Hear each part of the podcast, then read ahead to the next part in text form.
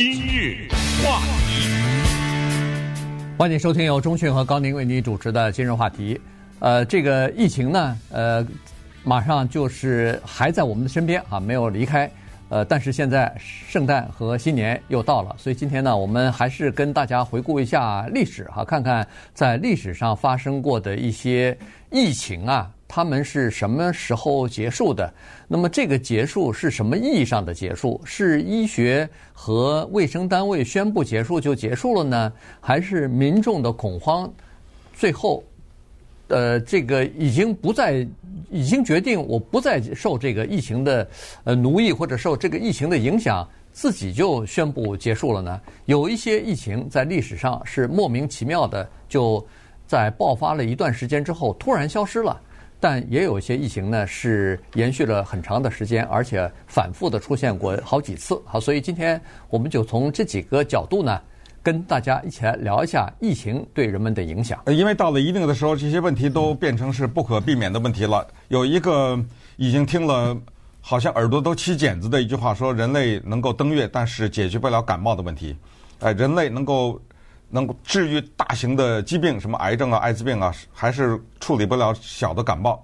这个比喻的意思就是，突然之间呢，我们可能意识到这个病毒可能会变成一种感冒，变成了。我们人类生活的一部分，于是疫情何时是尽头这个问题呢？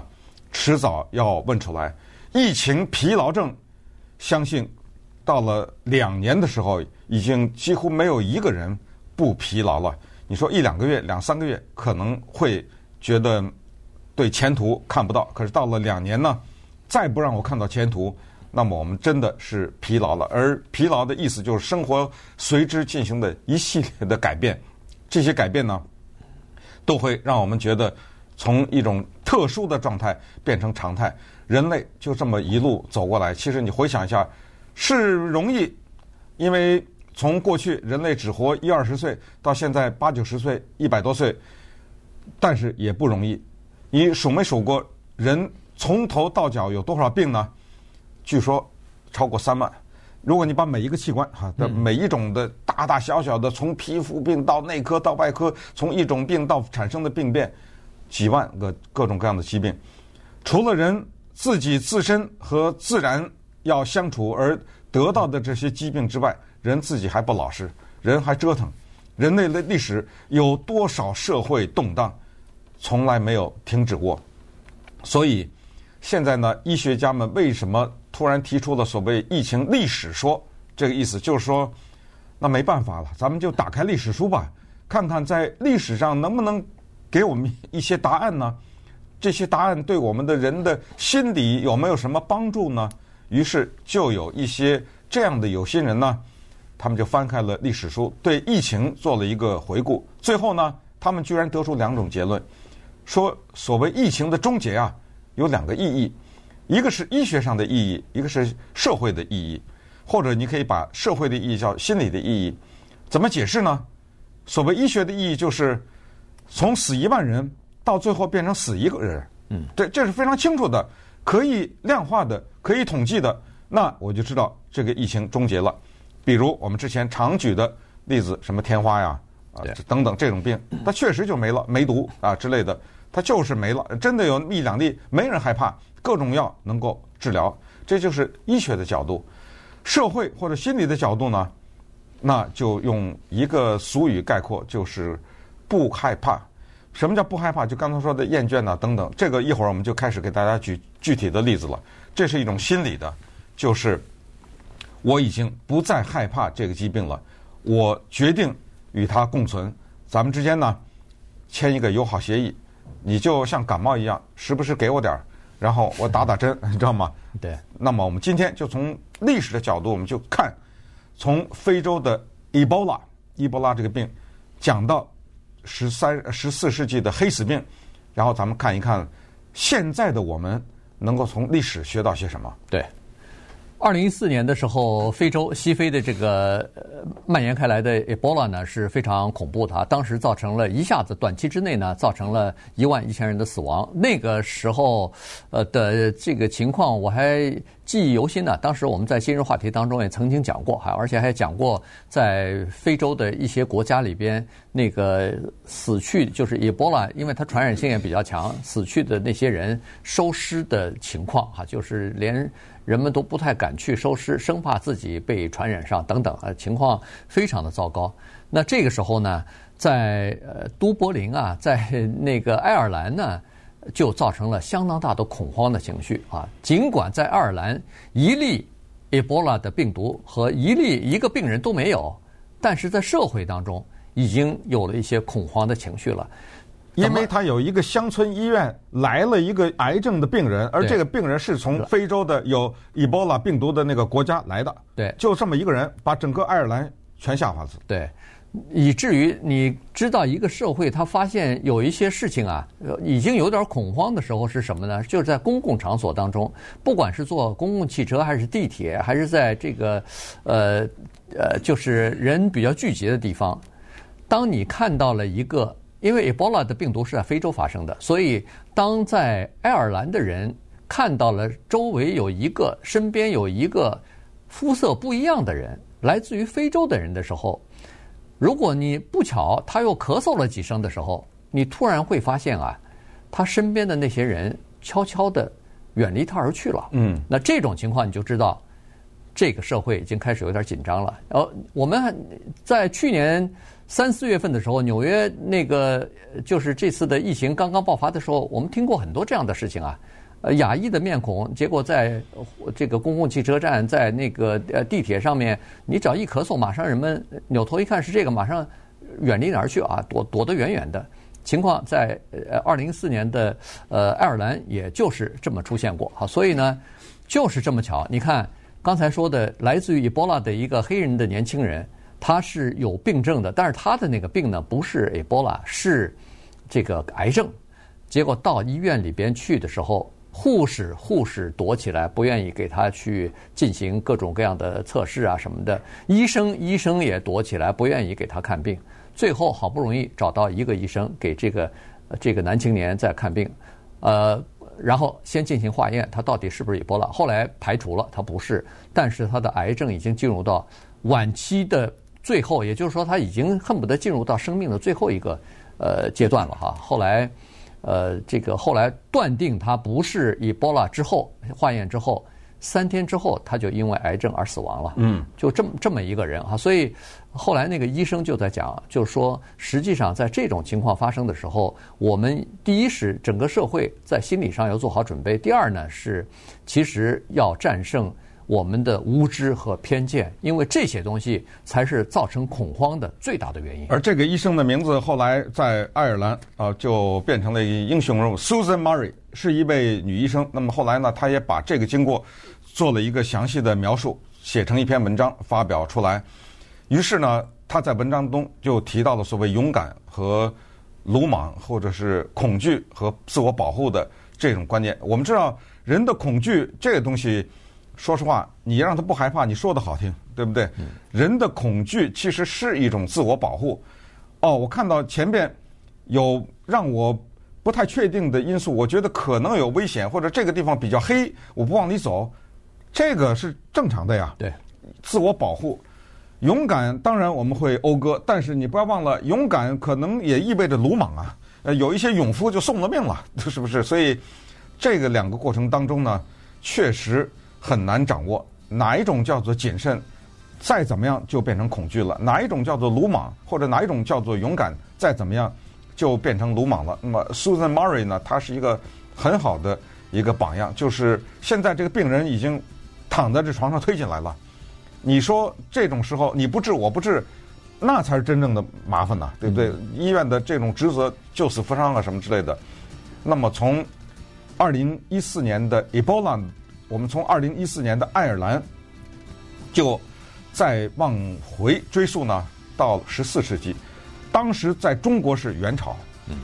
西方人认为黑死病来自于一三三一年的中国，中国呢这方面不承认，啊。现在这个在历史上有些争议，那么稍待会儿我们就看一看，不管它来自于哪儿，十四世纪的黑死病教给了我们一些什么东西。话题。欢迎继续收听由中讯和高宁为你主持的今日话题。这段时间跟大家回顾一下人类历史当中发生的几次重大的这个疫情哈，那么又是什么样结束的？怎么样结束的？呃，同时对整个的人类的这个进程啊，呃，产生了什么影响？呃，刚才说的是 Ebola 的病毒啊，这个是传染性很强、死亡率也比较高的一种病毒。呃，后来在就是就是二零一四年的时候啊，就是给扑灭掉了，没有造成全球性的这个蔓延。呃，这个是世界卫生组织啊宣布的，是这个埃博拉病毒就等于是当时就给灭下来了。呃，刚才说过了，黑死病啊，实际上是给人们留下了非常大的恐惧的一种疾病，因为在过去的两千年的历史当中呢，人类一共发生过三次重大的这个黑死病哈。呃，第一次是比较久远了，大概是六世纪的时候，那个记载并不是很多。记载比较多的，给人们留下非常恐惧的印象的是刚才说的这个一三三一年，呃，在。中国哈发生的这个是根据西方的病史，呃，就是呃瘟疫的这个历史啊记载是在中国发生啊。当时在中国呢是在内战的期间啊，这个蒙古人打到了中国，然后建立了元朝。呃，实际上在战争当中呢，再加上这个瘟疫的泛滥呢，所以在中国据说在一一三几几年的时候。一三四七年到一三五一年，这短短的四五年的时间，中国人口减少了将近一半。嗯，然后这个病又通过什么中东啊？对，呃，丝绸之路嘛，啊，就又进入到欧洲啊。于是我们就听说，在呃欧洲呢，席卷欧洲的黑死病，欧洲三分之一的人口死了。意大利有一个城市叫西耶纳，这个大家可能都知道，因为。有一个车叫这个病，对不对？那个城市每两个人死一个，黑死病是这么严重。当然，你说人怎么办？刚才说疾病或者是病毒呢，是一种医学的或者是一种社会心理的。那么在社会心理的层面呢，欧洲的黑死病，尤其是在意大利，居然产生了一本超级世界名著。嗯，这个就是大家都知道的，就 Giovanni Boccaccio。博卡丘，博卡丘，他所写的《Decameron》十日谈，在《十日谈》这本书里面，意大利作家博加丘呢，他是这么写的：他说，这个病啊，到了一定的程度，突然之间产生了另外一个效果。你看我们现在又是什么居家呀，又是躲着呀，什么之类的。他说，但是当这个病到了黑死病这程度的时候，就是你放眼看去。到处都是狼烟呐，就烧死尸啊！哎，到处躺躺着人，到处死时候呢，你知道发生了什么事儿吗？在他的《十日谈》里面，他记载的是，意大利人叫寻欢作乐，突然之间放下了，嗯，反正我也得死，而且我这死很可能就是明天。他说唱歌跳舞，饮酒作乐。那么当时《十日谈》被经院的这些教会作为禁书，是因为它这个里面大量的性的描写，一些人年轻人跑到山里面躲起来，于是大家说咱们轮流讲故事，十日谈嘛，对不对？哎，轮流讲故事，十个年轻人十天的故事，咱们轮流讲故事。那么里面有很多的直接的、间接的性的描写，但是注意，为什么它是超级的世界名著？就是它这个性不是色情的，不是纯粹的，它里面有。对后来的社会的改变和人的意识，以及当时社会上面的一些进步的思想和保守的教会之间的冲突的这些东西，他有了无情的讽刺等等啊，这个今天就不说了。那么最后一次黑死病来呢，是一八五五年，又是在中国。嗯，那这一八五五年，那这都很近了，对不对？对，说是又是在中国，但是它传到隔壁的印度。让印度死了一千两百万人，因为我到网上查了一些资料呢，我发现就是这个是不是产生于中国这个事儿，反正有一些争议，就这样。因为有一派的是不承认，呃，但是关于黑死病是怎么来的，而且是怎么终结的，尤其是第二个是怎么终结的，今天都没有答案。对，呃，黑死病怎么来的？现在基本上是知道啊，它就是老鼠嘛哎，老鼠，老鼠身上的跳蚤，呃，带的这种呃病病菌啊，然后传到人的这个身上之后呢，人是可以通过什么呼吸道啊、飞沫啊这些东西传染了，所以。呃，光把老鼠那个时候光把老鼠杀死已经没有用了，它已经到了人的身上以后开始飞沫传染了哈，所以呢，这是一个问题。但是，呃，一八五五年的那个黑死病造成这么大的伤亡和损失之后，突然消失了哈，所以现在。医学界一直也在猜测这个原因。呃，有一种原因是说天寒地冻，再加上印度为了呃防止这个呃疫情的扩散，它整个村庄整个村庄的放火就给烧毁了哈，烧死了。所以是不是这个也有一点原因？再加上据说是那个宿主啊，就是那个呃。跳蚤的宿主呢，从黑老鼠变到了棕色老鼠，然后棕色老鼠可能远离人，就到了深山老林里边去，可能就不传到人的身上。反正各种各样的因素大概是加在一起哈，所以这个黑死病呢，后来就逐渐的消失了。那当然，在随着医学的进步，有了各种各样的抗生素啊什么的。呃，以后再发现小规模的区域性的这个黑死病呢，基本上也是可以治疗的了。嗯，那对于天花啊什么，这个大家都知道，这已经彻底消除了嘛。还有西班牙流感呢，这都是在人类的历史上留下痕迹的一些重大的疾病哈。这个呢，都是叫做医学和心理。那么最后就归结在如何面对现在的新冠疫情，因为新冠疫情呢，看来有那么一点挥之不去的意思。他给我一而再再而三的给我变异，所以现在呢，只是医学界和要历史学界只是告诉我们说要终结新冠呢。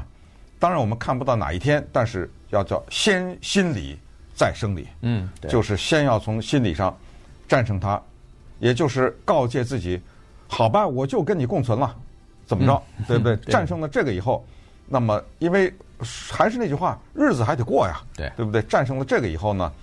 也许就像 SARS 一样就没了。对，呃，现在很多人我都在、嗯、我看那个报道当中和各种各样的评论当中呢，很多医学的专家呢，他们是有这样的一种猜测哈，就是说它这个这种病毒啊，新冠病毒可能会随着人类呃很长一段时间啊共生的这种关系。那么希望的是它的进一步的变异呢，变得像是流感一样，尽管。传染性还挺强，但是它的毒性、致致死性比较低啊，所以呢，这样的话就像流感一样，就咳嗽两声，对吗？然后每年打一次疫苗，然后即使传染上也是咳嗽一声，浑身乏力，一天两天就过去了啊，就是靠人身的人类的自身的免疫力呢，就把它给压住了。所以这在这种情况之下就无关紧要了。我们对流感也没有大规模的恐慌啊，对不对？但是它每年都会光临人类啊。